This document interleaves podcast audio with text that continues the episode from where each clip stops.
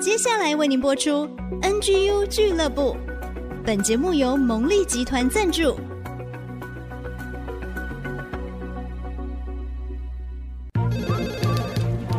分享职场经验，找寻支持力量。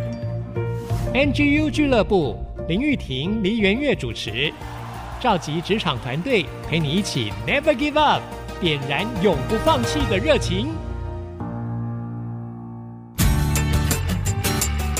转动梦想，坚持不懈，Never give up。Hello，所有的听众朋友，大家好，欢迎大家准时收听 NGU 俱乐部，我是主持人 Rita 林玉婷。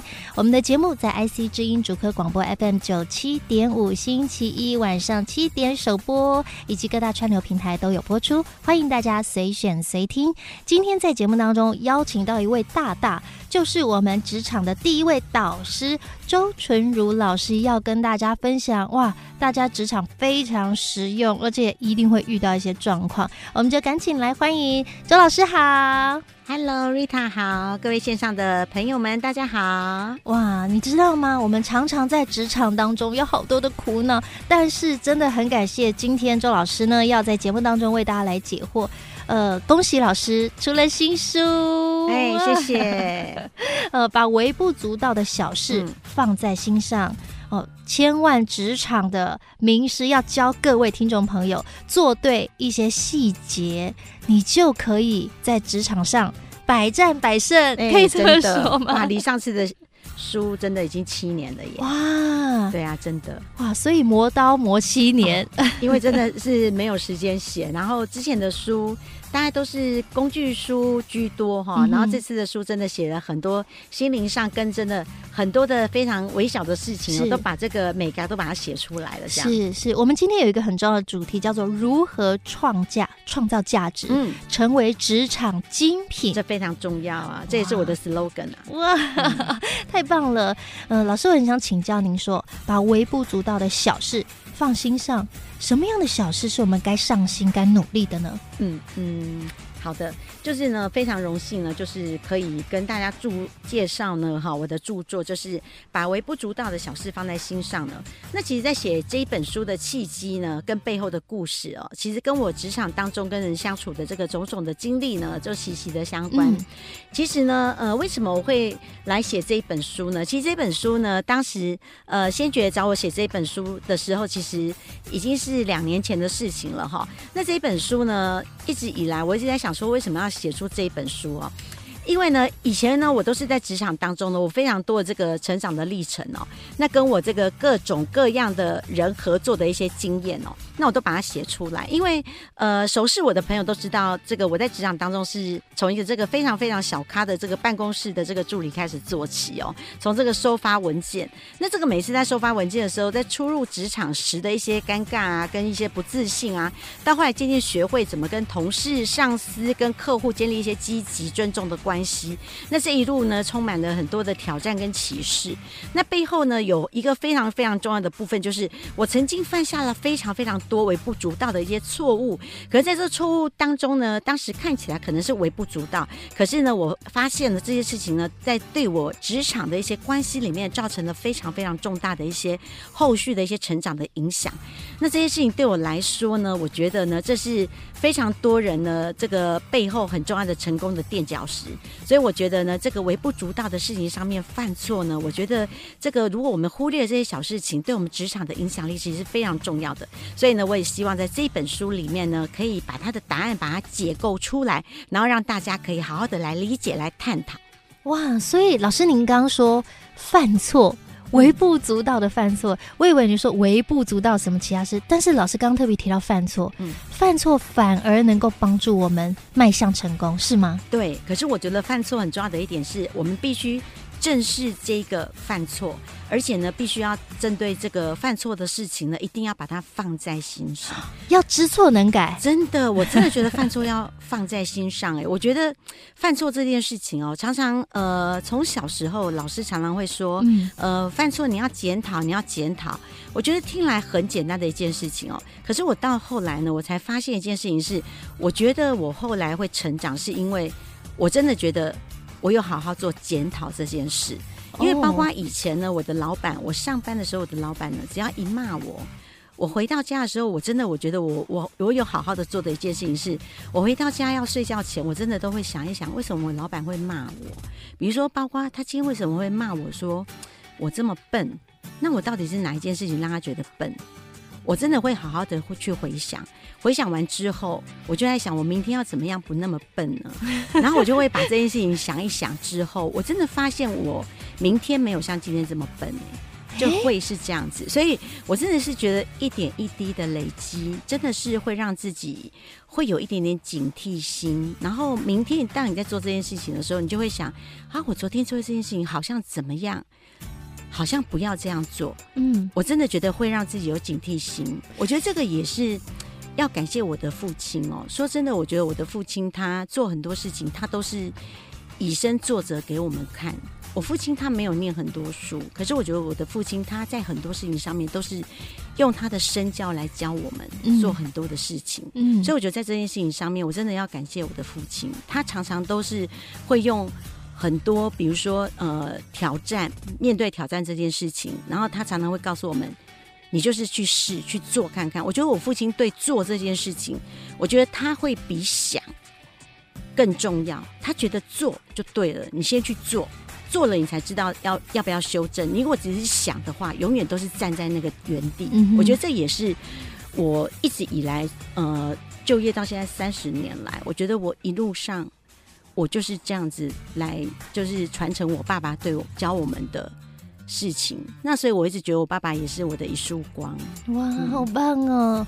老师在您刚刚的分享当中，我觉得很佩服，因为你被骂的时候，你不是说“哼，气死我了”，为什么他要骂我？有啦，还是没看到我做这么多吗？有，当下真的会气。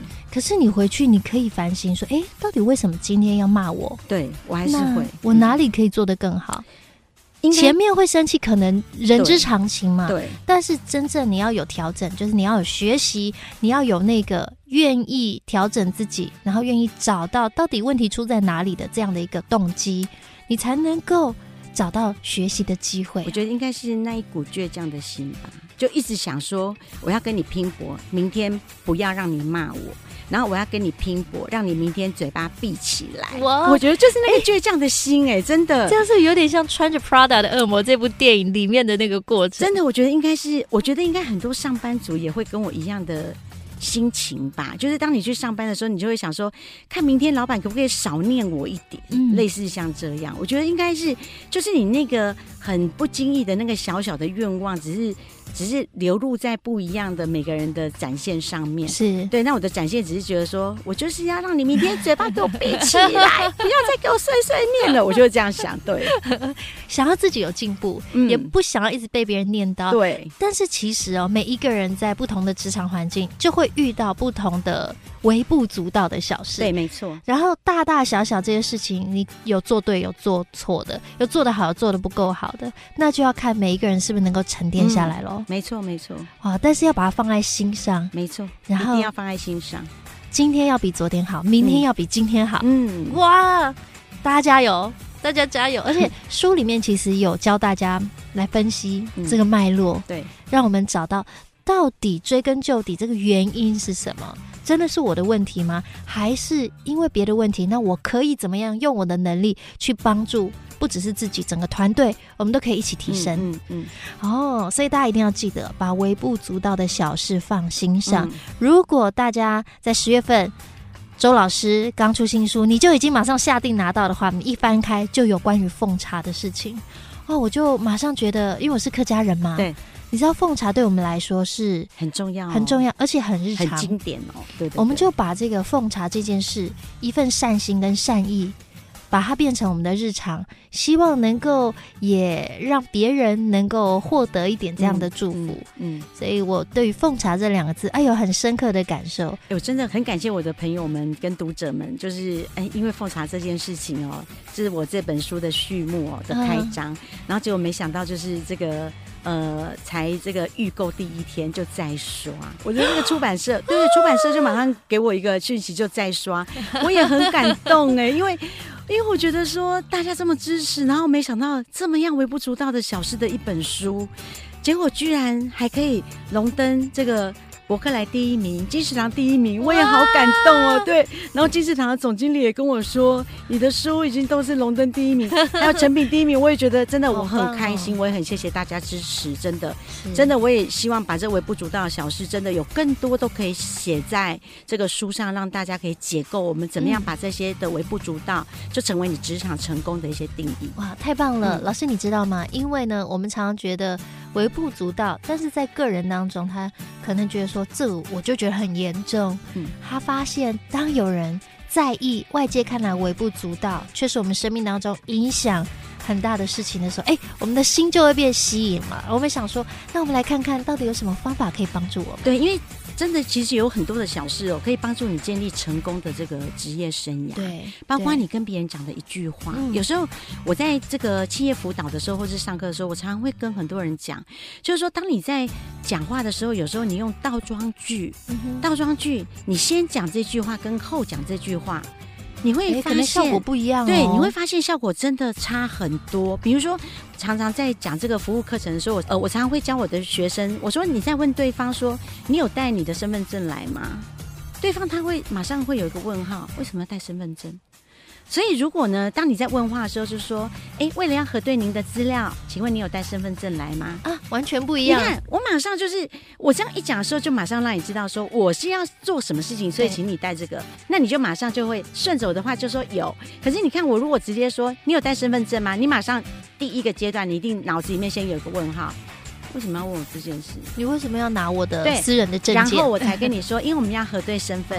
你看，都是一样，我都讲同样的两句话，可是我跟你中间多了一个问号，你马上。效果差很多。所以我我常常会告诉非常多的人说，当我们在讲话的时候，一定要记得很重要的一件事情，叫做不是我觉得，而是对方觉得，不是我把这件事情做好而已。是对方觉得凡事要有体贴的心，对方觉得凡事要有体贴的心，对，这个就是微不足道的一件小事情，嗯、要有体贴的心，我觉得这非常重要，嗯、要有体贴的心，太棒了，真的，我真的觉得体贴的心就是所有事情的由来。好，当我们拥有体贴的心，接下来进步，我们待会儿就要成为职场精品了。嗯、如何创造提升职场的价值呢？请大家休息一下，待会儿继续回到 NGU 俱乐部。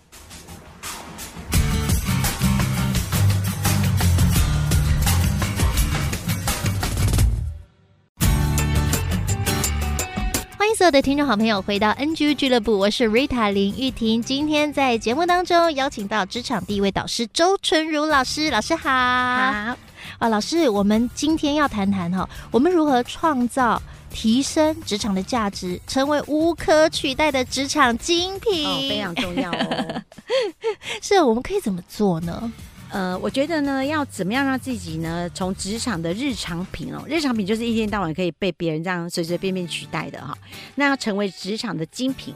很重要呢，我这边有十项呢，想要来跟大家分享的哈，就是你要长期来精进这件事情哦，并且你要关心关心他，而且你要努力的呢，一直不断的去做好它。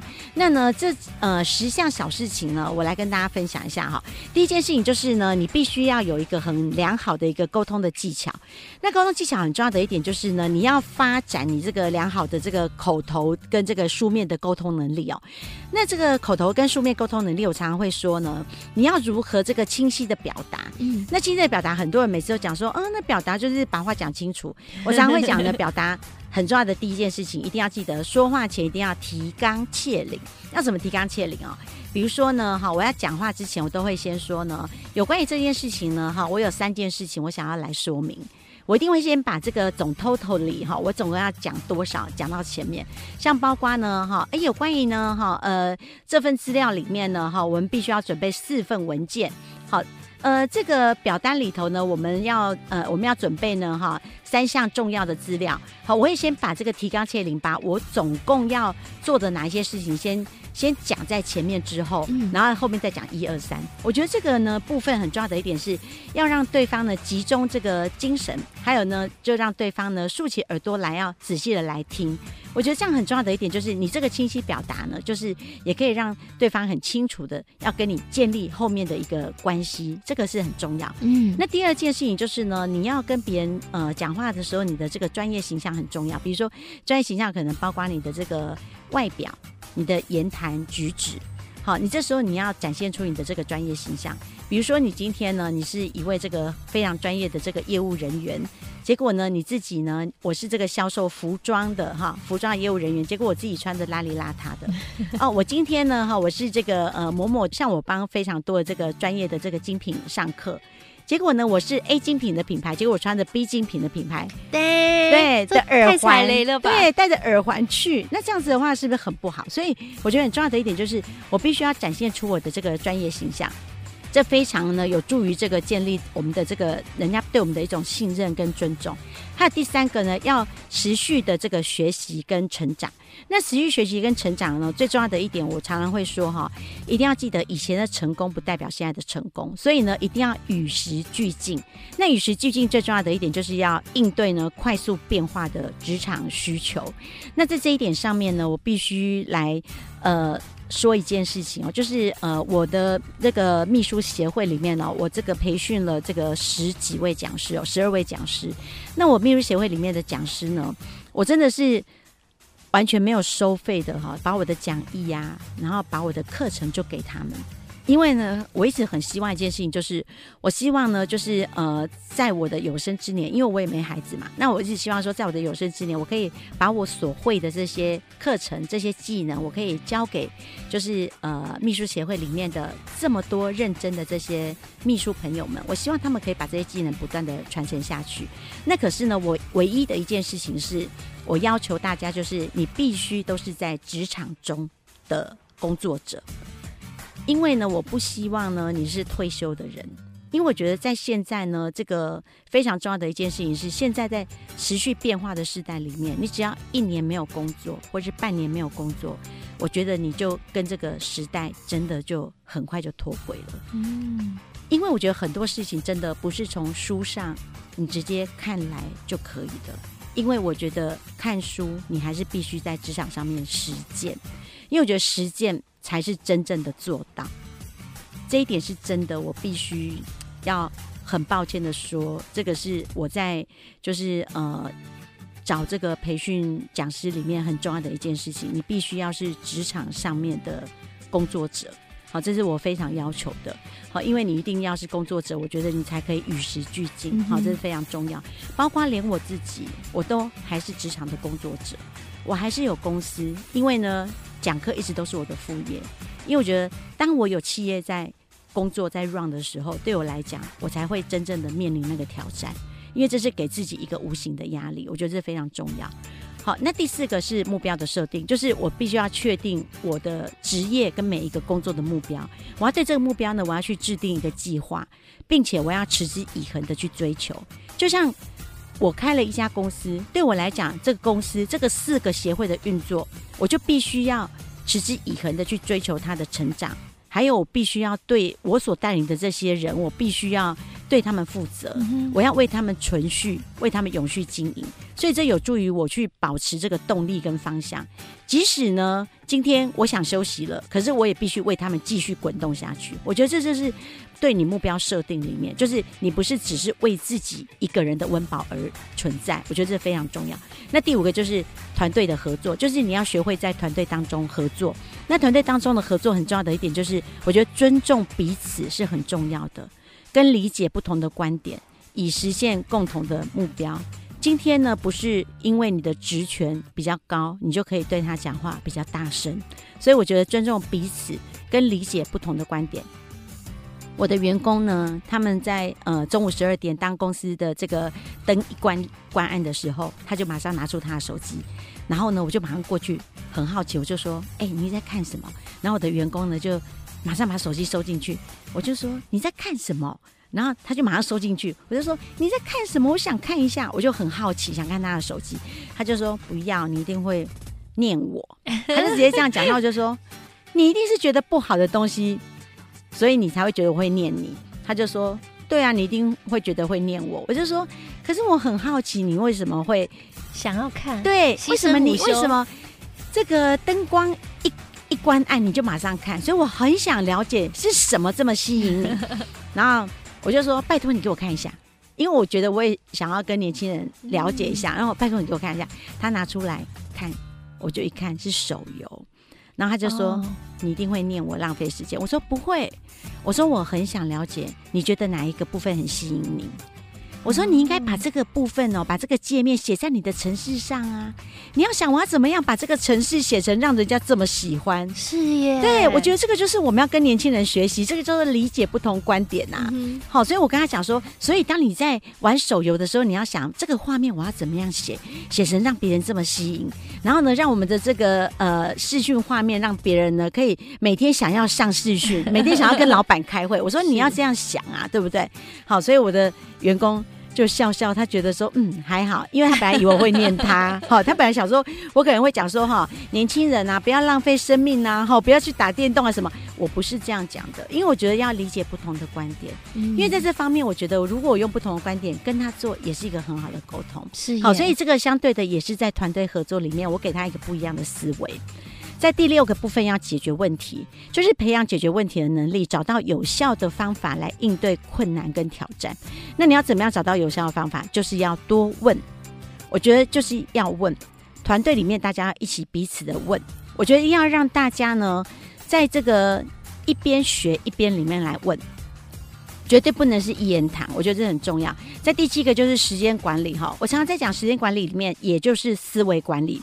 你会发现很多人哦，在做这个时间管理里面哦，很多时间都是在找东西，所以思维管理又包括到我们的环境管理。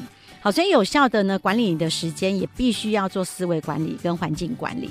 那呢，可以确保你可以高效率的去找到你的东西，来完成你的工作任务。然后同时也可以保持你工作跟生活的平衡。只要有一个很好的环境，你的。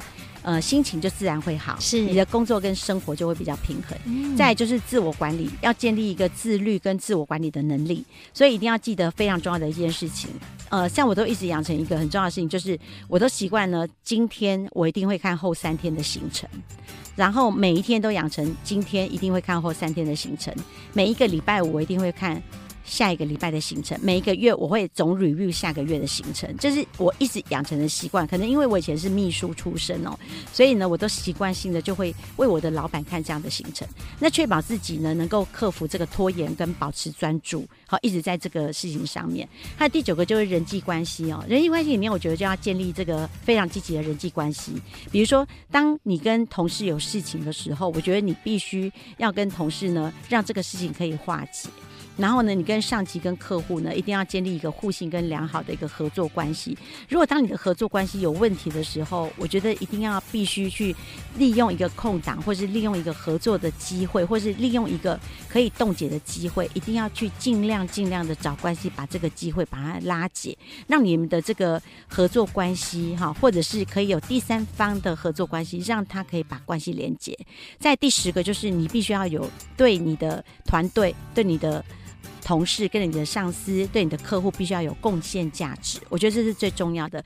大部分的人呢，都比较希望呢是拿别人的价值，比较少人会想要有贡献价值。我觉得积极的参与工作，在工作里面呢，你要尽量的去思考，我对别人有什么样的贡献价值。我觉得这是在团队里面很重要。所以呢，这样尽力呢提供价值，并对团队跟组织的成功，你可以再想出来，在这里面我还可以多做什么。好，这些事情呢，看起来可能微不足道，可是它对你的职涯、职业生涯真的会有很大的影响，也可以帮助你实现你长期的成功。嗯，太棒了！刚刚这十点很精要哦，嗯、让大家好好去揣摩一下。嗯、好，大家休息一下，待会回来呢，我们就要讲到团队的合作，人际上怎么样处理。其实沟通是一个很重要的诀窍。待会回来，我们就请教周纯老师帮我们传授一些秘诀喽。欢迎所有的听众好朋友回到 NGU 俱乐部，我是 Rita 玉婷。今天我们邀请职场第一位导师周纯如老师，在接下来要教大家职场很重要的关键就是沟通。老师好。好。哦，我们说啊，上下左右哦，跟上司、跟同才、跟下属沟通，要创造好的人际关系，创造好的团队氛围。就可以帮助我们在职场上，呃，团队上有更长足的进步喽。嗯，很重要，欸，哦，很重要哦。尤其是哦，像这个我们是这个幕僚出身哦，嗯，这个幕僚呢，如果这个沟通哦做的好或不好哦，真的是叫做双面刃哦。这个做不好哦，叫做小李子，你知道吗？常常都会被别人讲说，哎，那个在打小报告的小李子啊。好，然后如果做的好的话，人家就觉得，哎，这个人非常的圆融哦。所以这个上下呢，这个横向的沟通呢，创造一个好的人际关系哦，可以打造一个职场正向的好关系的这个心法。我觉得在这个职场当中里面啊，这个特助哦，他在这个幕僚单位啊，或是这个秘书哦，在幕僚单位里面这个扮演的这个关键角色，我觉得他们的沟通跟这个人际的这个技能是非常重要的。那要怎么样来打造一个职场正向的好关系的心法？其实这个部分呢，我觉得包括在我们这个呃职场里面啊，包括在这个我们跟主管啊、跟同事啊，包括跟同事之间、跟下属之间，我觉得都是非常重要。那这里面呢，我来呃，就我以前的这些工作的经验里面，我来说一下，就是呃，包括从我以前是这个办公室的助理哦，一直到后来我成为这个主管，那到后来呢，我自己又成为这个创业者哦。我觉得这个沟通有几个面向哦。第一个呢，就是你必须要确切的去了解呢对方的需求，因为对方需求是非常重要的哈。那我们在了解对方需求的时候，我觉得有几个方法必须要做的。第一个就是说，你要密切的去了解呢对方他的呢工作的风格，还有包括他的偏好跟目标。好，这个对方呢有可能是你的这个员工啊，有可能是你的。呃，这个老板啊，有可能是你的同事啊。就像比如说呢，呃，以前呢，这个我们的老板呢，对我们讲话是“你过来”，那我们就过去啦。可是现在我不能这样跟我的同仁讲说“你过来啊”，我现在呢都是要先看看我的同仁有没有在忙啊，所以我就看一下啊，然后再看一下呢，现在是不是上班时间啊？如果这两个符合之后呢，哈，我就会打个电话给他，哎，那个 Jason。呃，有空吗？方便来我会议室吗？Jason 有空吗？方便到我办公室来一下吗？嗯。可是呢，现在的员工是这样哦，他没空的时候，他也是非常大方的跟你说：“对不起，我现在在忙。”然后呢，我就会回他说：“哦，好，你忙完之后来找我。”现在员工就是这么大方哎，对不对？不像我们以前是老板讲说你过来，根本他也不管你现在做正在做什么，你现在在电话上，他也是要你马上挂电话。嗯，你可能连在洗手间，他就要要你马上把裤子穿起来，真的是这样。所以呢，我就觉得说很重要的一点就是工作风格啦、偏好啊跟目标都很重要。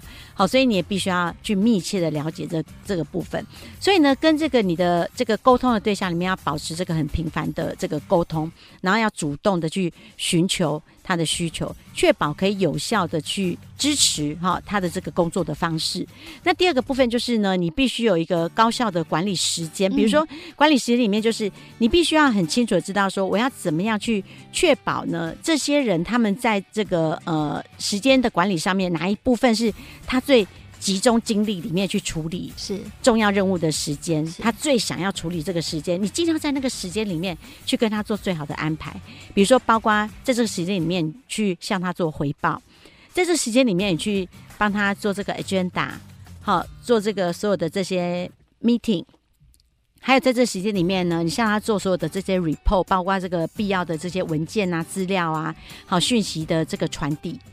好，它第三件事情就是呢，你必须要呢，确保你所有的资讯呢，应该要呃维持它的这个机密性的，你必须要维持它的机密性。所以呢，你必须要了解，就是你沟通的对象里面呢，如果他这件事情的机密性，他是希望可以保持机密性的，你必须要遵守你跟他的 deal 里面。好，如果我们两个 deal 好是必须要维持机密性的，就必须要确保你跟他的这个机密性的。讯息必须是要维持住的，嗯，所以呢，如果你今天在公司里面被委任，你是要妥善保管这些机密文件的，你必须是要有在这个权力之下的哈，你一定要妥善的去做这件事。第四件事情呢，哈，就是你必须要随时呢去维持一个有非常卓越、非常好的一个口头跟书面的一个沟通的技巧，然后呢，你要确保呢，你这个沟通的信息是可以准确的传达。好，所以你在准确传达里面呢，很重要的一点就是，呃，我常常会讲哈，在讲话的时候一定要记得哈，最好是用这个倒金字塔型的做法哈。你先把结论讲出来之后，然后再讲出原因，然后再讲出替代方案，好，这样是最容易让对方理解的。那再来呢，第五个部分就是呢，你必须要常常有这个替代方案的解决能力。比如说，你常常呢不是只有提出问题，而是呢把这个提出问题里面呢，你带有一个解决方案，还有一个解决的替代补充方案。我觉得这样子的话，就是当提出问题的时候，或是当有人在跟你提出挑战的时候，我觉得你可以呢让自己有备无患。再就是呃沟通的时候很重要的一点就是团队的合作的心态，就是你必须呢要有一个很。正式团队合作的这种心态，就是你要确保，就是诶，我团队的这个流程跟专案是不是有正在我们的这个呃专案里头有正在顺利的进行中？还有我们现在大家在讲话的这个过程当中，是不是有 focus 在我们现在所走的这个团队的调性里头？有没有在不同的调性里头，需不需要再把它拉回正轨？我觉得这也是沟通里头很重要的。还有对方。是不是有尊重你？但对方在尊重彼此的过程当中，如果有发现到彼此已经展现出没有耐心，或是彼此已经有进入不尊重的状态下，必须要赶快提出善意的邀请，或是呢提出善意的一个停止，让大家呢在先休息，或者是呢让大家彼此在心态上面先有一个拉回正轨。不要因为说职责的大小而去判断彼此对彼此的尊重程度。那再来就是呃自我管理的方式哦，就是很重要的一点就是，如果呢对于每一个沟通上面呢可以扛责，或者是说你在职务上面你可以处理多个任务的时候，最好你可以有效的为别人来担责。我觉得这样子的话会让团队觉得你是一个愿意帮助别人的人。好，那在优先处理顺序上面呢，你也可以呢让你的同事知道说，我在处理工作上面呢，我也是愿意持续学习跟提升我们团队的效可能。那提升团队效能里面呢，你可以呢，呃，在沟通上面，你可以让团队觉得你是对团队有凝聚力，而且是希望大家一起同时成长。所以像比如说像以前呢，我在工作的时候呢，我常常会有呃发一些讯息给。我的同事，比如说，我会告诉他们说，哦，哪里有新的一些技能啊、学习啊、知识啊、研讨会啊，有一些什么课程啊，嗯、然后或者是说，我会告诉大家有一些什么新的好的技能啊，比如说，呃，像那个 Chat GPT 一出来，我就哇，赶快告诉大家，哦，这个好用，好用，好用，对对对，哦，什么东西好用，那同事就会觉得说，哦，你帮助他们很大。然后还有一个就是，呃，要建立开放的一种积极反馈的一种沟通的一个管道。让大家都可以愿意定期的来谈论一些工作的进展进度，然后接受一些建议。我觉得这些都可以让自己在这个沟通上面哦，让大家会不断的愿意跟你建立一种。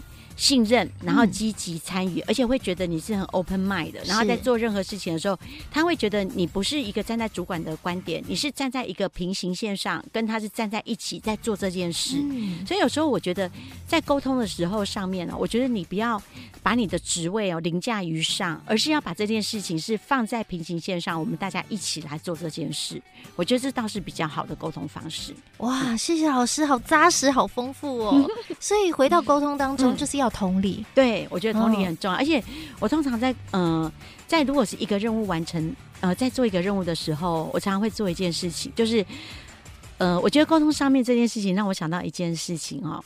呃，小时候呢，我觉得这这个也是我每次我每次在讲沟通这件事情，我就有一个画面出来。因为其实说真的，每一个人的能力不一样，我们在公司里面说真的，每一个人领到的薪水也真的确实不同，这是我必须说的。那所以呢，我就觉得，呃，这件事情我要讲到。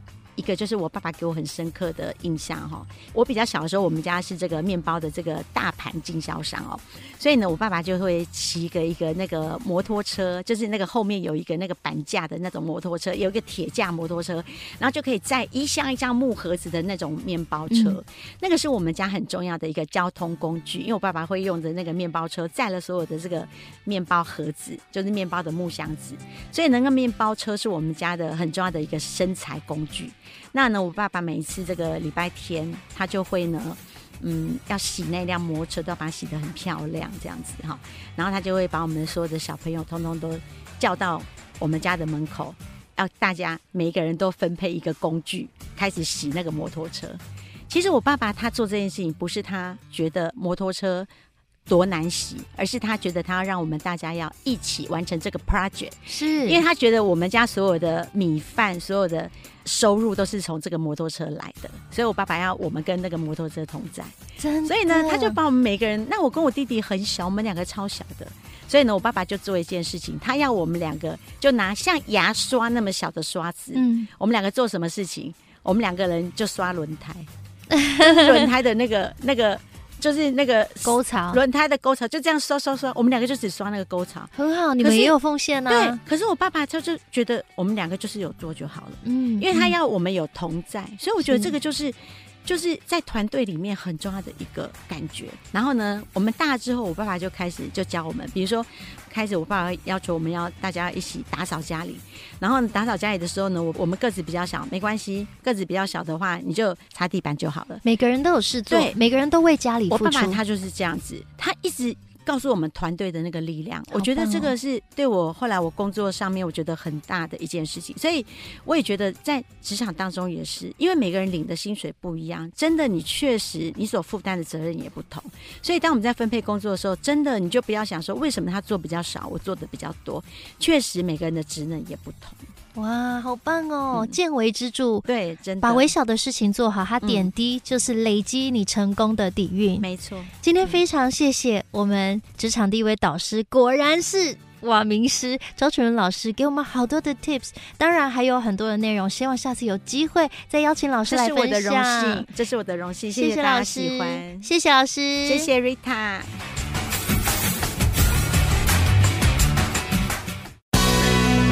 人生赢家，人生赢家不一样的定义，找到你的第一与唯一。今天要分享什么是关键时刻。关键时刻指的是一种考验，在这个环境底下，能够揭开一个人最根本的本性和内心最深处的渴望。举例来说，例如面对人生难题茫然的时刻，让你觉得很不合理或自尊心受挫的时刻。还有面对难题，你很想转身逃跑的时刻。所以呢，当你遇到一件事，如果你的第一个反应是退缩，就要提醒自己再想一想，也许这就是一个重大的关键时刻。在这个时候，如果能聆听自己的声音，遵循内心的指引，看清楚自己的本质，就能够成长。不但会改变当前的逆境，也会提升你的潜在能力。聆听自己的声音，听起来是不是有点悬啊？要怎么听呢？或者说，如果我内心的声音就是告诉我要逃跑，怎么办呢？人生赢家会继续为您摘录孔毅老师的《赢在扭转力》，其中有故事、有方法，带你战胜关键时刻。我们下次见。